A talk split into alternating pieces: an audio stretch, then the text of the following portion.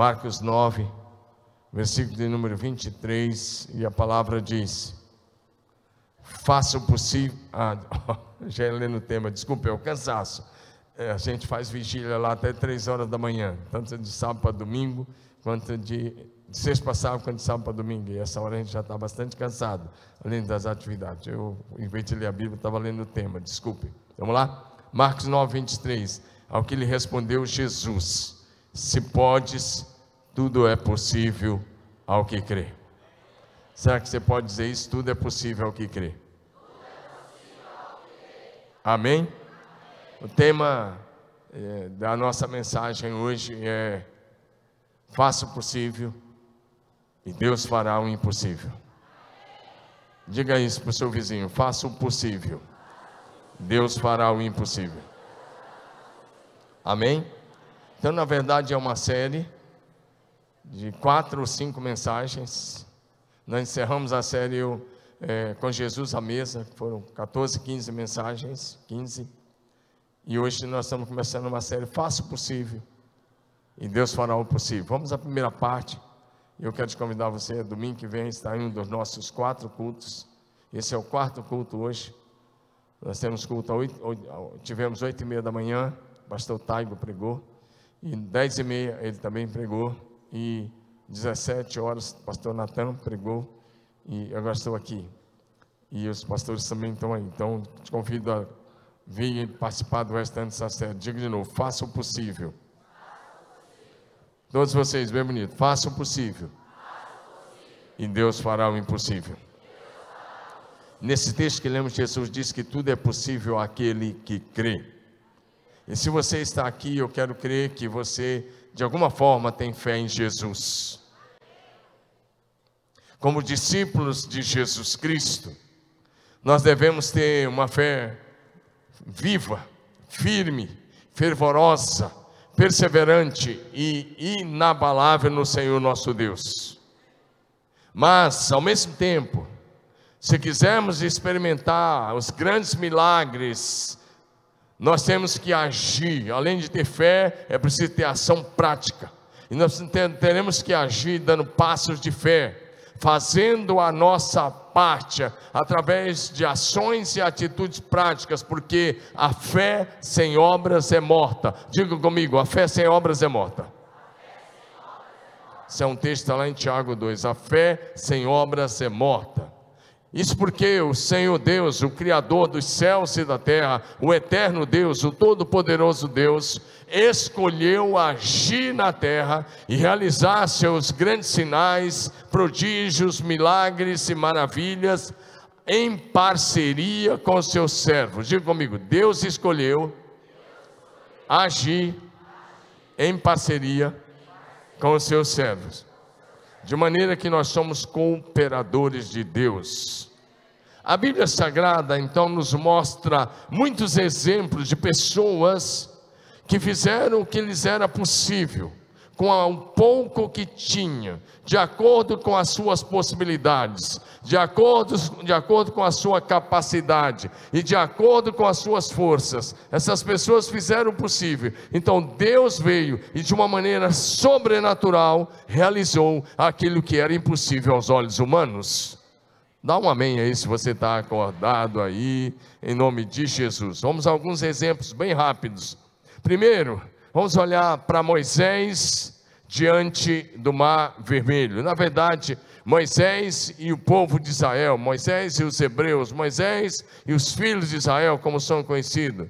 Eles haviam ficado 400 anos no Egito e agora eles estavam, tinham saído do Egito há três dias e eles estavam agora diante do Mar Vermelho. O Mar Vermelho, para aquela multidão a pé, era um, um, um obstáculo intransponível aos olhos humanos, e era mesmo, e até hoje é para uma pessoa a pé. Agora imagine mais de 3 milhões de pessoas, homens, mulheres, crianças, com seus animais, com suas mudanças, e diante deles estava o mar vermelho, e atrás deles estava o exército de Faraó, que queria destruí-los. E aí Moisés fez uma oração. Mas a primeira coisa que eu quero dizer, olhando para esse princípio, faça o possível que Deus fará o impossível. Olha para mim, é o seguinte: estender o braço com o seu cajado sobre o mar e declarar a palavra de Deus em fé. Era algo que Moisés podia fazer. Porém, abrir o mar para o povo passar a pé enxuto, só Deus poderia fazer, e Deus fez quando Moisés fez a parte dele. E funciona assim: você faz a sua parte e Deus faz aquilo que parece impossível.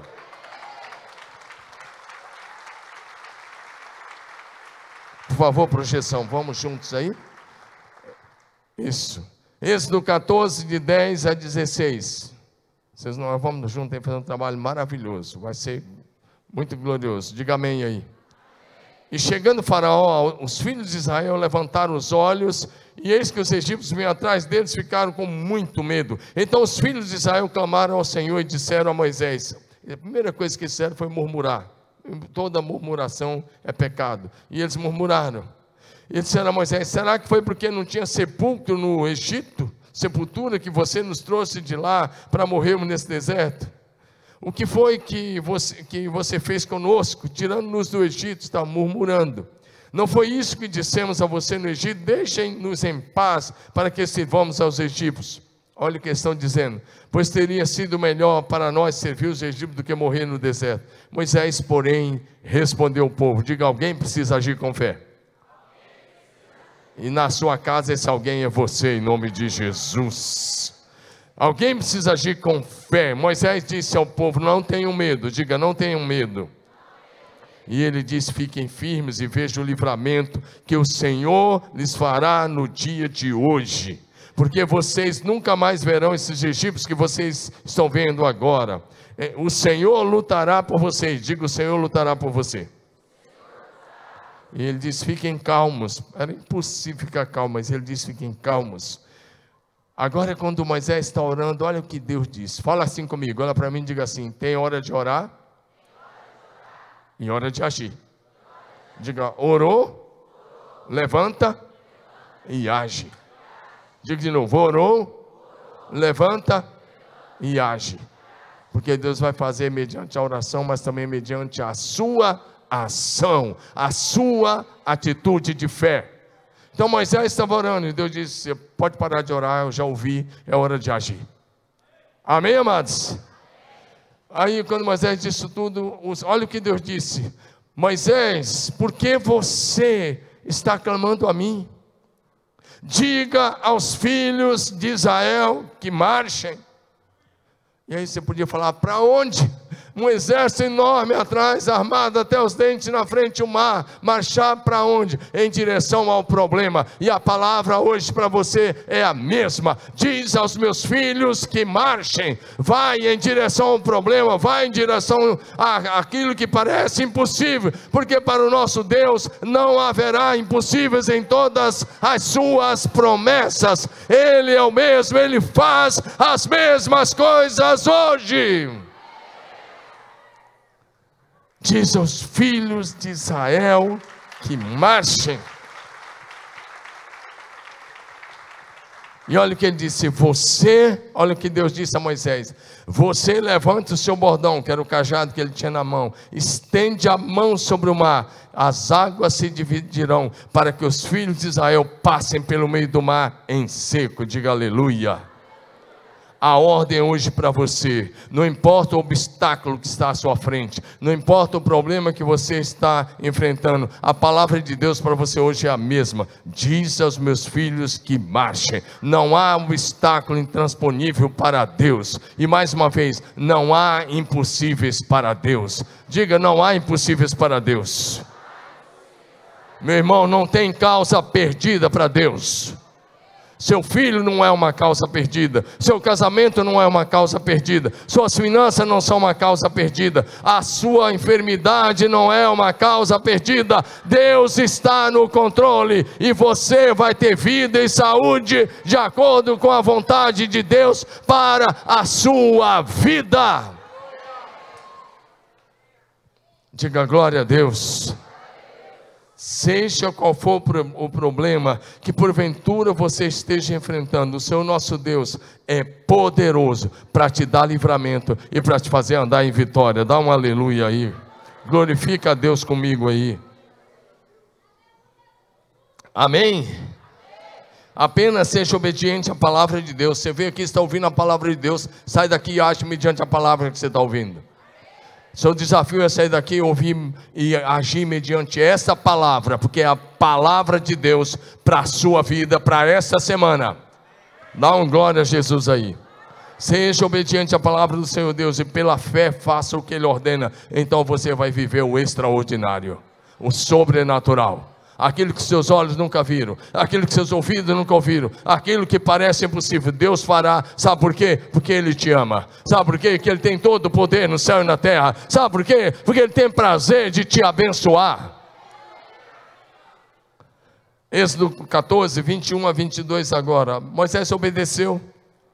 Olha o que Moisés fez. O texto diz: então Moisés estendeu a mão. Estenda a sua mão para você lembrar disso. Moisés estendeu a mão sobre o mar. Pode baixar, já estendeu sobre o mar. então Moisés estendeu a mão sobre o mar. E o Senhor, por um forte vento leste, que soprou toda aquela noite, fez com que o mar se retirasse, tornando-se terra seca. Diga, o mar tornou-se terra seca. Isso significa que até aquela lama que ia afundar até na canela, Deus fez ela secar. Dá um aleluia aí. O mar tornou-se em terra seca. E aí a, Bíblia diz que o Senhor fez aquele vento soprar. E o mar tornou-se em terra seca, as águas foram divididas. E os filhos de Israel entraram pelo meio do mar, em seco. E as águas lhe foram com a muralha à direita e à esquerda deles. Se Deus não abrir o mar, Ele vai te dar graça para você andar sobre o mar. Dá um amém, Ele vai te dar força você vai atravessar em nome de Jesus. Amém? Quando você obedece ao Senhor em fé, em atitude de fé, Ele faz o impossível acontecer. Dá um glória a Jesus. Aí eles chegaram do outro lado, depois de uma noite toda caminhando, chegaram do outro lado. Bom, quem tinha estendido o braço era Moisés, quem fez o impossível acontecer foi Deus, mas Moisés tinha que fechar. Amém? Dá um amém aí, meu irmão. Ele tinha estendido para abrir, agora tinha que fechar, não é verdade? Fala assim: abriu, tem que fechar. O Senhor disse a Moisés: vamos lá, projeção.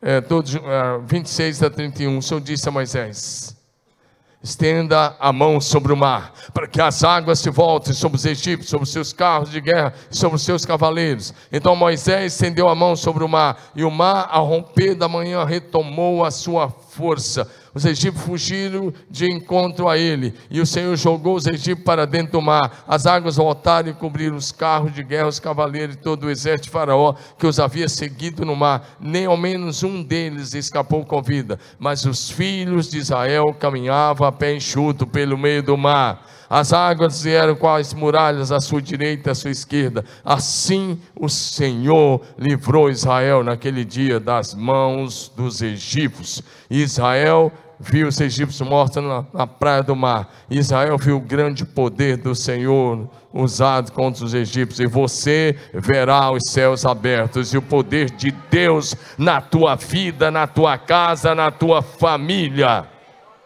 E o nome do Senhor será glorificado. O Senhor, nosso Deus, de quem nós somos e a quem nós servimos, é poderoso. Olha para mim, recebe essa palavra. O Senhor nosso Deus, de quem nós somos e a quem nós servimos, é poderoso para transformar o teu pior dia. O dia do seu maior problema, o dia mau, o dia mais terrível, o dia mais difícil, Deus é poderoso para transformar o teu pior dia no dia do teu maior milagre. Quem recebe essa palavra aí no seu coração?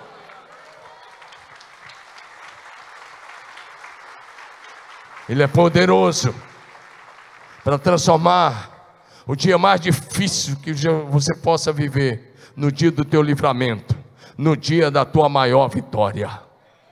Ei, olha para mim, Deus é poderoso para transformar a tua maior derrota na tua maior vitória. Dá um glória a Jesus aí.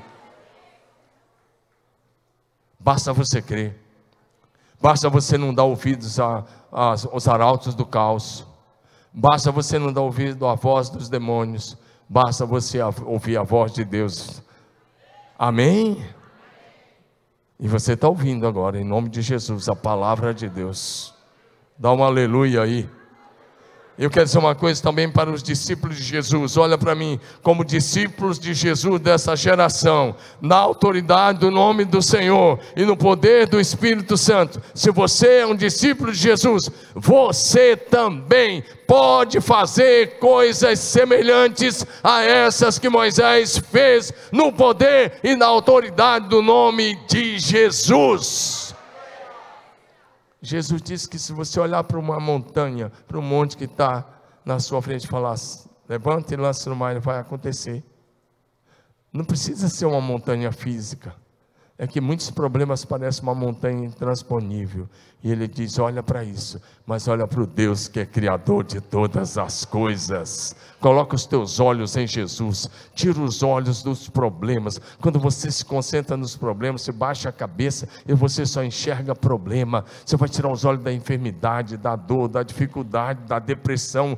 Você vai tirar os olhos de todo o engano e vai colocar os olhos naquele que tem todo o poder e toda a autoridade nos céus céus e na terra, Jesus Cristo de Nazaré. Diga aleluia. Segundo lugar, eu quero olhar para mais uma situação daquele povo. Algum tempo depois de caminhada, depois de ter passado o mar vermelho, quando atravessaram o mar, foi só celebração, foi só festa.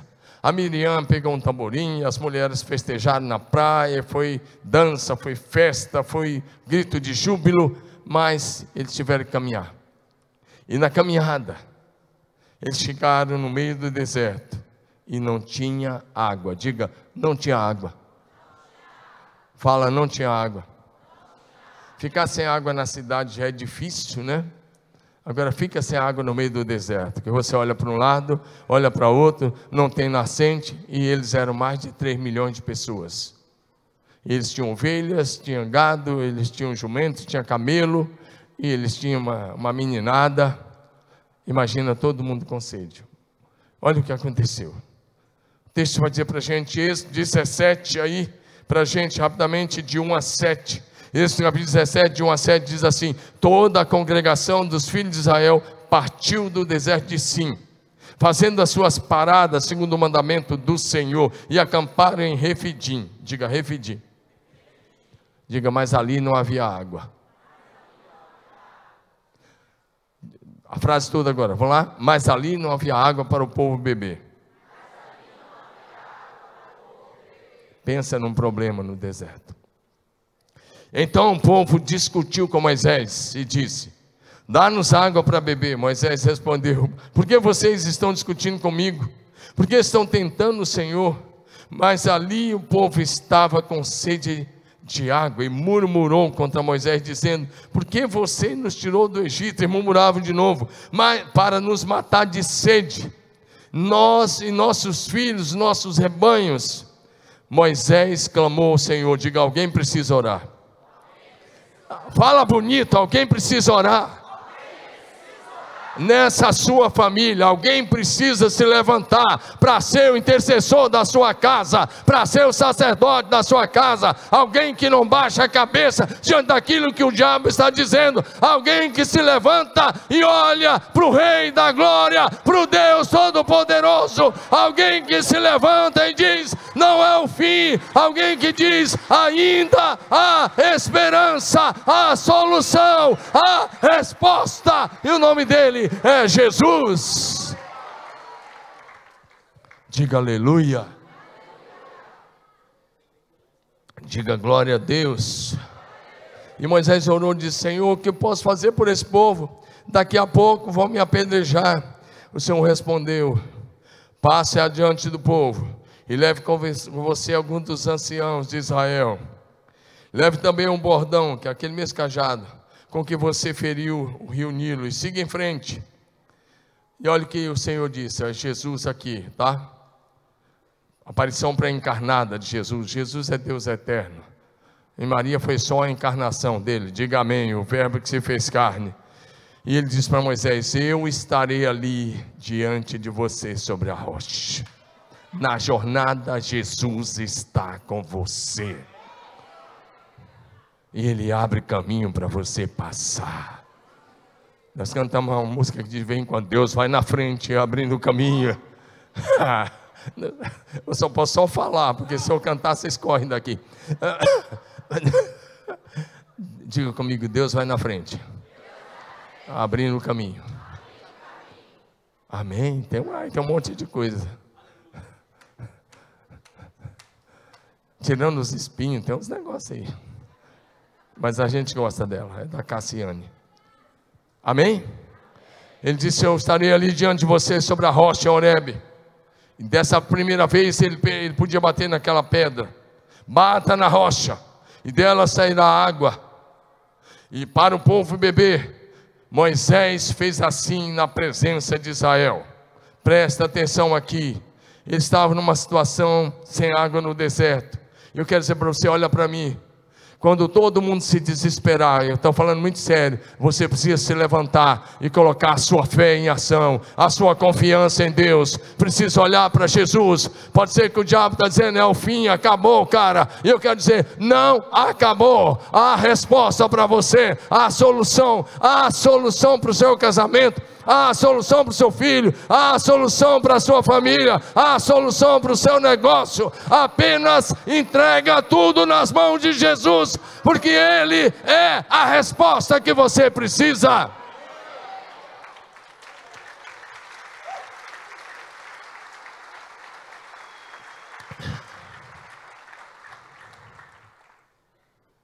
Diga aleluia. Presta atenção. Diga assim comigo: orar e bater na rocha com o seu cajado.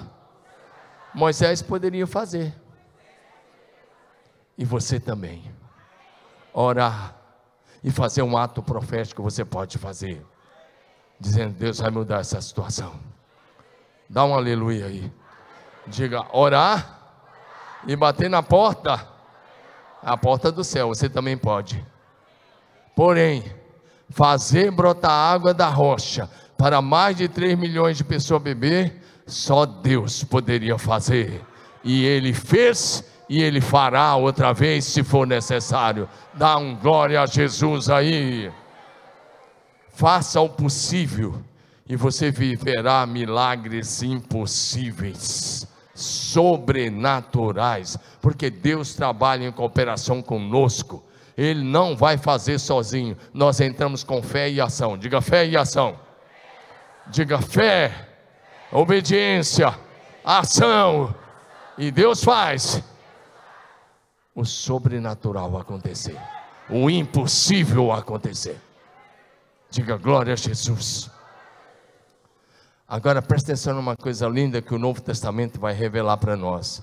O Novo Testamento vai dizer para nós que a rocha da qual jorrava água para o povo de Israel beber durante 40 anos de deserto, 40 anos de êxodo no deserto, aquela rocha era Cristo, diga Cristo. Ele continua sendo a rocha eterna. Nele está firmada a nossa fé. De, nele nós estamos firmados e nós não seremos abalados porque a Bíblia diz, Salmo 125, aqueles que confiam no Senhor, somos, são como o monte de Sião, que não se abala, mas permanece firme para sempre. Aqueles que confiam no Senhor são como o monte de Sião, que não se abala, mas permanece firme para sempre. Quem sabe você acorda. Aqueles que confiam no Senhor são como o monte de Sião, que não se abala, mas permanece firme para sempre.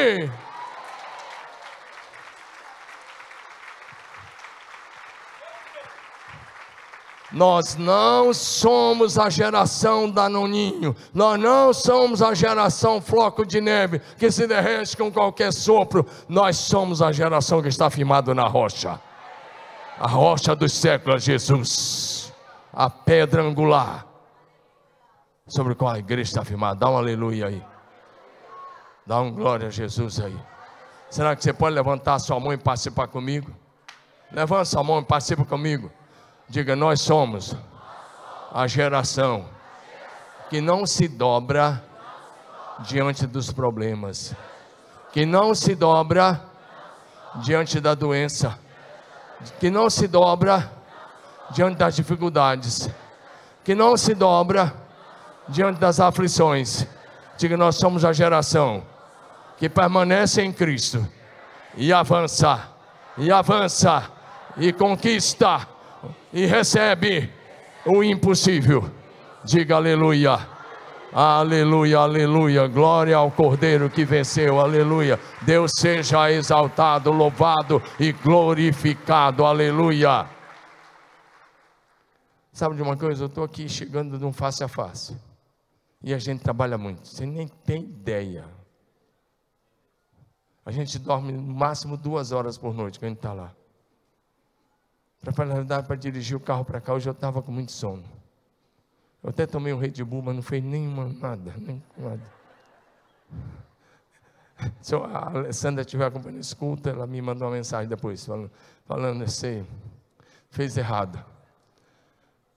Eu também parece que era fichinha, porque depois de duas noites sem dormir. Eu quero dizer uma coisa para você. Até sexta eu não estava bem. Eu estou com uma pedra no rim muito grande e meu rim estava doendo muito essa semana, a semana toda. No rim direito. Ele não parava de doer. Eu estava com a coluna doendo, pedra no rim e o joelho tinha virado. É sério, o joelho direito e virou para a direita. Meu Deus, é ligamento quando vira para a direita, né? A gente que já jogou um pouquinho de bola sabe isso aí.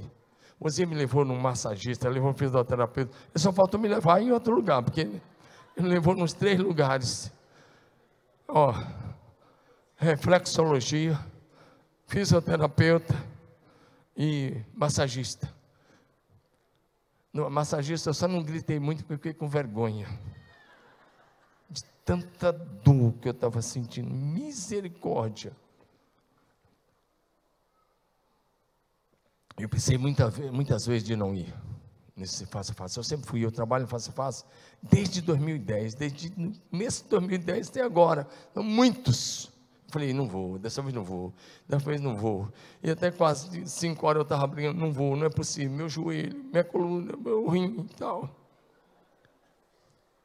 E aí eu olhei para a caravana que veio de redenção. Meu querido pastor Elber, os pais da Alessandra estão aí, ele casaram com a Alessandra, que foi daqui para a redenção. Eles vieram para esse face a face. Eles trouxeram um ônibus com 39 homens, com ele 40. Eu falei, meu Deus, esses caras rodaram 2 mil quilômetros para vir. Eles vão ficar aqui três dias no face a face, vão sair daqui do culto daqui um pouquinho mais, dois mil quilômetros. Eu vou chegar lá terça de manhã, saindo agora, daqui umas 11 horas. Eu falei, não é justo. Arrumei minhas coisas e fui para face a face. Fui. Dirigi a vigília. A gente faz vigília com os encontristas, não com os encontristas. Estou contando uma coisa que não é muito de falar. Eu dirigi a vigília pedi ajuda para o David, para alguns pastores, nós dirigi a vigília até 3, cerca de 3 e 20 da manhã de sexta passada. Depois de acabar nós ficamos na vigília. E a nossa vigília, meu querido, o negócio pega. É maravilha. É fogo. É o poder de Deus se manifestando lá. Mas, mas sábado eu estava praticamente do mesmo jeito. O dia todo trabalhando, fazendo coisas, marcha lá. Estou falando coisas que não era falar, mas vou falar de novo. E a gente marcha em alguns momentos lá e e a gente faz batalha espiritual. E veio a vigília de ontem à noite. E aí o David já tinha ido pregar em Tupã. E eu tinha que dirigir a vigília. Eu dirigi a vigília de novo. Pensa numa vigília. Meu Deus. O poder sobrenatural do Senhor foi, caiu naquele lugar. Mas de uma maneira que você nem imagina. E no final os homens oraram por mim. Eles vieram e oraram por mim voluntariamente. Sabe de uma coisa? Estou aqui inteiraço. Inteiro. E isso pode acontecer com você. Pode acontecer com você.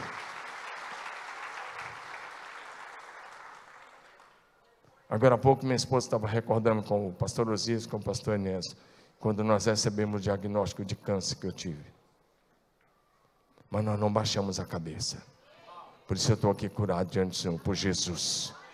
Mas em vez de falar, estou com câncer, todos os dias eu dizia: pelas pisaduras de Jesus eu estou curado. Eu fui curado.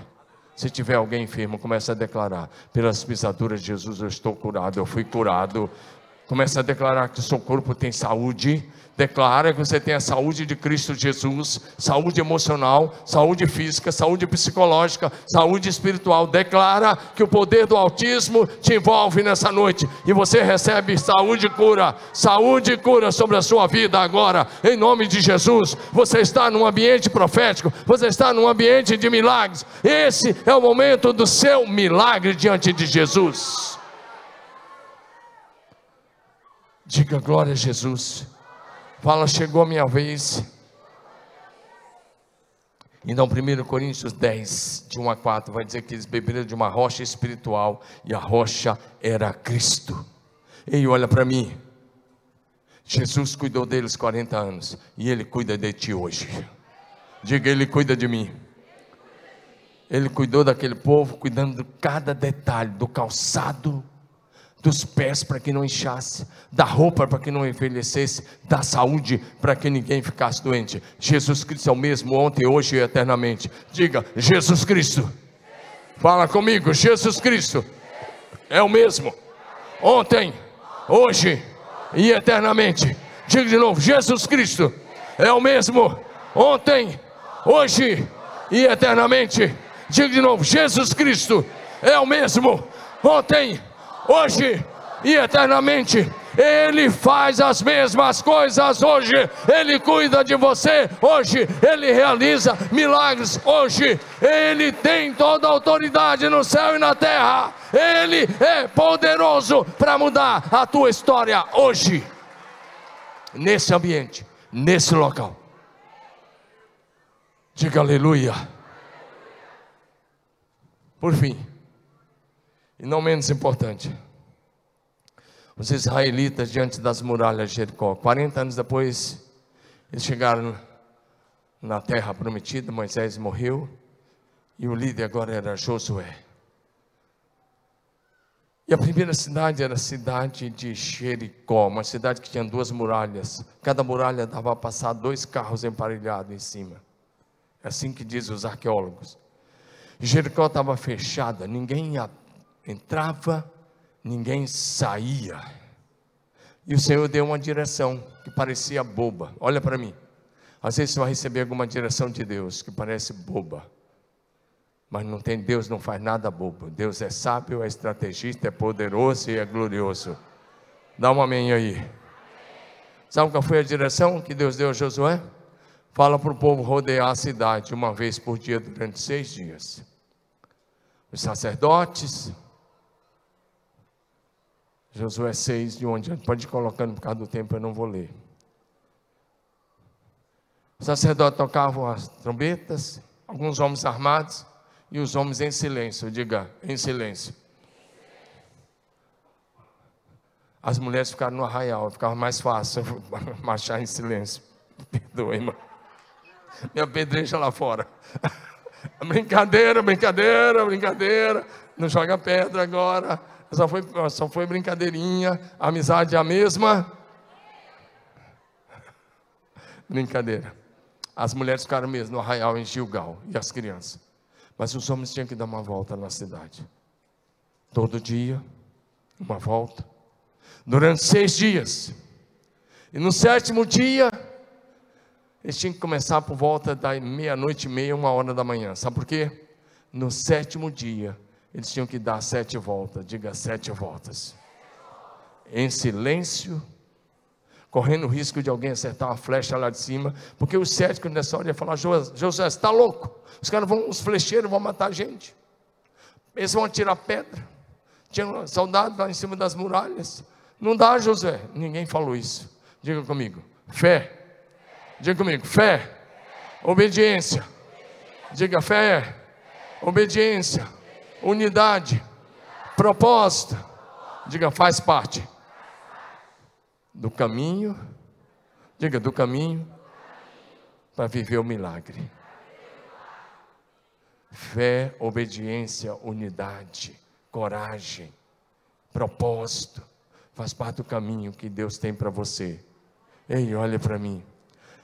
Dá uma volta por dia, tudo bem. A gente que caminha, a gente caminha 8 quilômetros em uma hora e 10, por aí, uma hora e 15 no máximo, se tiver, fizer meio passeando. Mas se fizer bem rápido, a gente faz uma hora, uma hora e pouquinho. Agora, sete voltas teria que começar no máximo uma hora da manhã. Para talvez meio-dia, uma hora da tarde ter terminado. Só que quando terminasse a sétima volta, tinha que fazer uma coisa: parar diante da muralha, olha para mim. Josué ia dar um sinal. O sacerdote ia tocar as trombetas, que na verdade era um chifre de carneiro, chifre de carneiro. Quando eles tocassem, Josué desse o sinal, eles iriam gritar. Imagina, parecia que era bobeira. Seis dias dando uma volta, nada aconteceu. No sétimo dia, sete voltas. Parar diante da muralha e gritar para a muralha. Você sabe o que eles gritaram? Sabe o que eles gritaram, Osias? Sabe, Enes? Eu também não sei não. Estou brincando com vocês, estou brincando com vocês. Presta atenção, olha para mim. Mas alguma palavra de ordem. Agora olha para mim. Sabe o que eu creio? Cada volta era um ato profético. Diga comigo, cada volta era um ato profético. E eu penso que cada volta que eles davam, Deus ia posicionando os seus anjos.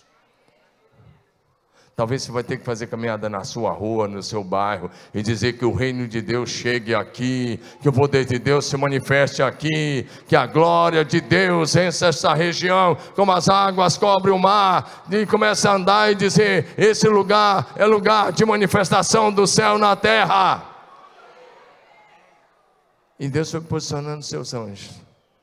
Quando eles deram a sétima volta, eles tinham cumprido o quesito da fé e da obediência, e tinham que gritar em unidade. Eles tinham passado no teste. Então o milagre estava a caminho. Dá um amém aí. É, diga assim: faça a sua parte. Faça o possível. E Deus fará o impossível. Então eles pararam diante das muralhas. Vamos assustar aqueles caras que estão chegando, eles já vão entrar, vão dar um susto nele antes de dar um susto em vocês. Dar, você vai dar um grito, mas não é um grito qualquer, você vai dizer aleluia, tá bom? Por favor.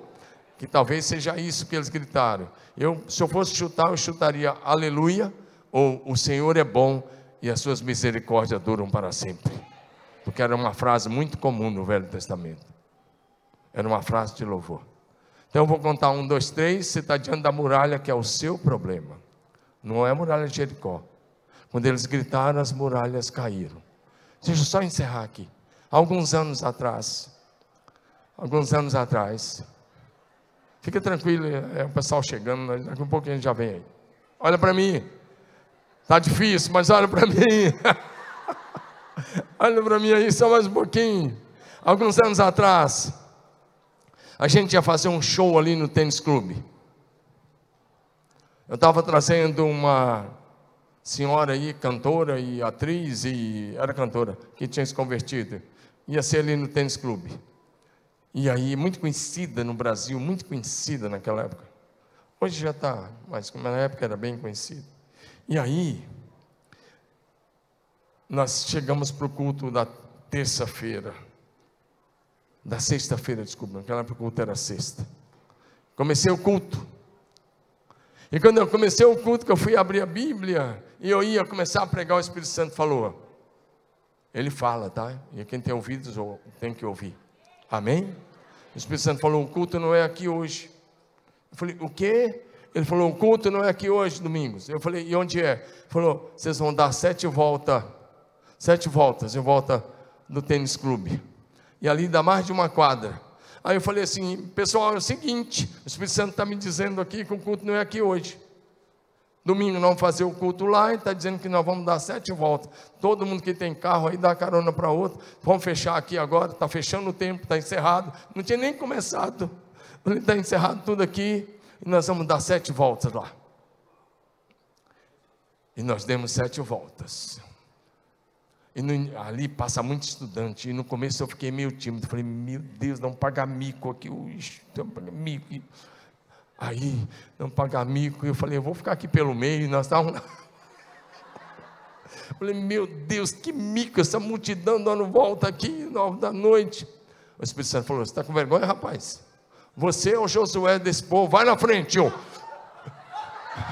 Xere, canta lá, mano, aí vai, e, e aí eu fui lá, e vou, e outra volta, ah, ah, e, e fui na frente. É verdade? Quando os últimos chegaram, eu já tinha dado bem mais de sete. Eu dei umas duas voltas em cima dos caras. Eu fui plugado. Ele dá ordem, a gente obedece. Aí eu ia encerrar orando em frente ao portão, com aquela galera, nós estávamos ali com todo mundo. Aí uma membro da igreja, ela não está aqui hoje. Se ela tivesse, eu ia pedir para ela ficar em pé, porque ela me fez pagar um mico naquela noite. Ela falou assim: Pastor, nós demos sete voltas, mas tem uma coisa. Lá eles gritaram. Eu falei: Só faltava essa. Nós ali de frente para Rio Branco. Eu estava. Eu falei: Tá bom, irmã. Então é isso. Então tá bom, já que a senhora falou, nós não vamos dar um grito, vamos dar sete agora. O negócio agora pegou. E eu disse, então vamos cantar. Um, dois, três. E nós, falei, você vai dar o maior aleluia da sua vida. E essas muralhas espirituais vão cair. E nós gritamos, gritamos. Pensa no negócio. Estava todo mundo plugado. Quando o pessoal chegou para montar o som, no domingo, um pessoal de som perguntou: Vocês oraram aqui, pastor? Eu falei: Oramos. Ele disse: É porque quinta-feira teve um evento aqui muito pesado. Ainda bem que vocês oraram. E Deus mudou a realidade daquele ambiente. Eu vou contar até três, você vai dar um aleluia. O melhor aleluia da sua vida, um grito de glória mas sabe de uma coisa? Não é para mim e não é para você. É para Deus declarando a queda daquele problema, declarando o fim daquela situação que você está vivendo. A sua vida está na mão de Deus e só Ele tem a palavra final. Seja uma doença, seja uma situação financeira, seja um casamento, seja um filho nas drogas, seja o que for, você vai dizer basta. Chega. Mas quando eu vou contar até três, você vai se levantar. E você vai dizer para Deus que você crê e que essa situação se encerra hoje. Você vai viver uma nova história. Porque você também nasceu para vencer. Lembra, não, ninguém vai dar esse melhor grito aí sentado. Eu quero ver se você vai dar um grito igual você aplaudiu na hora que eu estava aplaudindo aqui. Aplaudindo assim com dois dedinhos. Vamos ver. Vamos ver. Lembra, você vai dar seu melhor grito de glória, de aleluia, de amém, que você quiser. Não vamos acordar aqueles caras, não, fazer melhor que eles. Vamos lá? Um, dois, três. Aleluia!